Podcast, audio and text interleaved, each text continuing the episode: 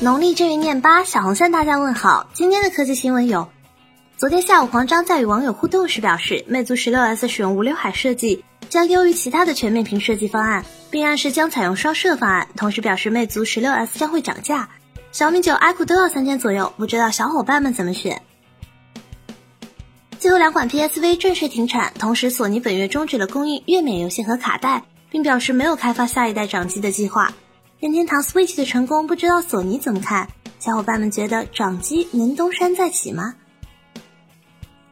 荣耀 CEO 赵明对挖孔触发黄问题表示，荣耀有专利技术，早在研发阶段就解决了这个技术难点，可以到网点检测确认后换机。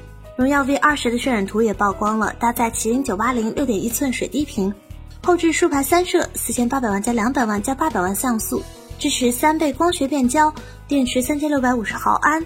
留下一百十八 GB，两千九百九十九元起售。旗舰机今年的战场依旧很激烈。